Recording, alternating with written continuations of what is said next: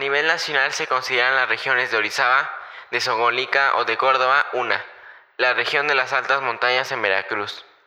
Es una región nahua con influencias españolas, francesas, africanas, de otros grupos indígenas hasta influencias belgas. Abarca Orizaba, Córdoba, Huatusco, Coscomatepec y Songolica por decir algunas. Por lo mismo que es una región muy extensa, hay una gran diversidad de expresiones culturales, sociales, económicas y mucha historia como la de Orizaba. Bienvenidos a nuestro segundo episodio. Orizaba es una ciudad enclavada en el valle del mismo nombre. Originalmente no se llamaba Orizaba, sino Ahuilizapan, traducido al náhuatl como lugar de las aguas alegres. Y también se le ha referido a ella como pluviosilla por el escritor cordobés Rafael Delgado.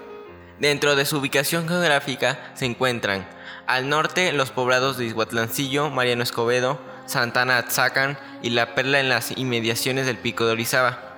Al sur, Rafael Delgado y Tilapan, reconocidos por sus plantíos de flores. Al este, Iztaxoquitlán, con paisajes pintorescos. Al oeste, Río Blanco, Nogales, Huilopan y Mendoza, ciudades de trascendencia obrero textil y cuna del movimiento obrero en el país. Los orígenes de la ciudad son totonacos y después con la expansión azteca, nahuas, aunque también hay indicios de tlaxcaltecas. Orizaba dentro de la historia nacional.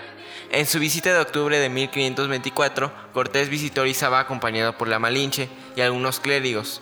En el lugar que hoy conocemos como Huilopan se celebró la boda de la Malinche con el capitán Juan de Jaramillo. Por eso se dice también a Huilopan cuna del mestizaje. Un poco más de un siglo después, también pasó una historia de razas con Gaspar Yanga.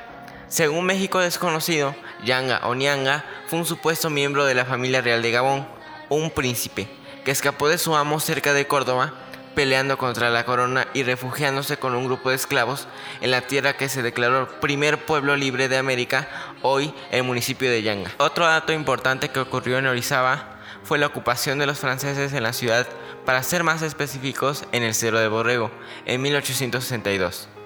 Hablando de temas de guerra, el 24 de agosto de 1821 en Córdoba, Agustín de Iturbide, jefe del ejército trigarante, y Juan O'Donoghue, último virrey de la Nueva España, firmaron los tratados de Córdoba, los cuales se reconocía la independencia del país y se daba fin a la guerra. También por un lapso corto de tiempo, Orizaba fue capital de Veracruz de 1874 a 1878.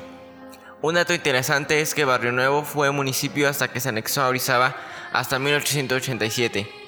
Un 6 de octubre de 1907 nace Cricri, Francisco Gabriel Soler, personaje icónico orizabeño, así como Chachita o Sara García, la abuelita de México. De los sucesos históricos más recientes es la inauguración del asilo ahora Poliforum Mier y Pesado en 1944, perteneciente a la Fundación Mier y Pesado, fundada por doña Isabel Pesado de la Llave, nacida en Orizaba por cierto, y don Antonio Mier y Celis. Cosas que puede hacer en la región. Ir al centro histórico, tomarse un café en los portales de Córdoba, desayunar en Poliforum, y también subirse a teleférico.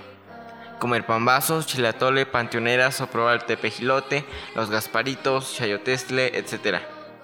Y si quieres algo más cultural, la feria de Songolica, Xochitlali Cenistaxoquitlán, Afrofest de Yanga, etc. Bueno, pues ya sabes, te esperamos, Tlazocamate.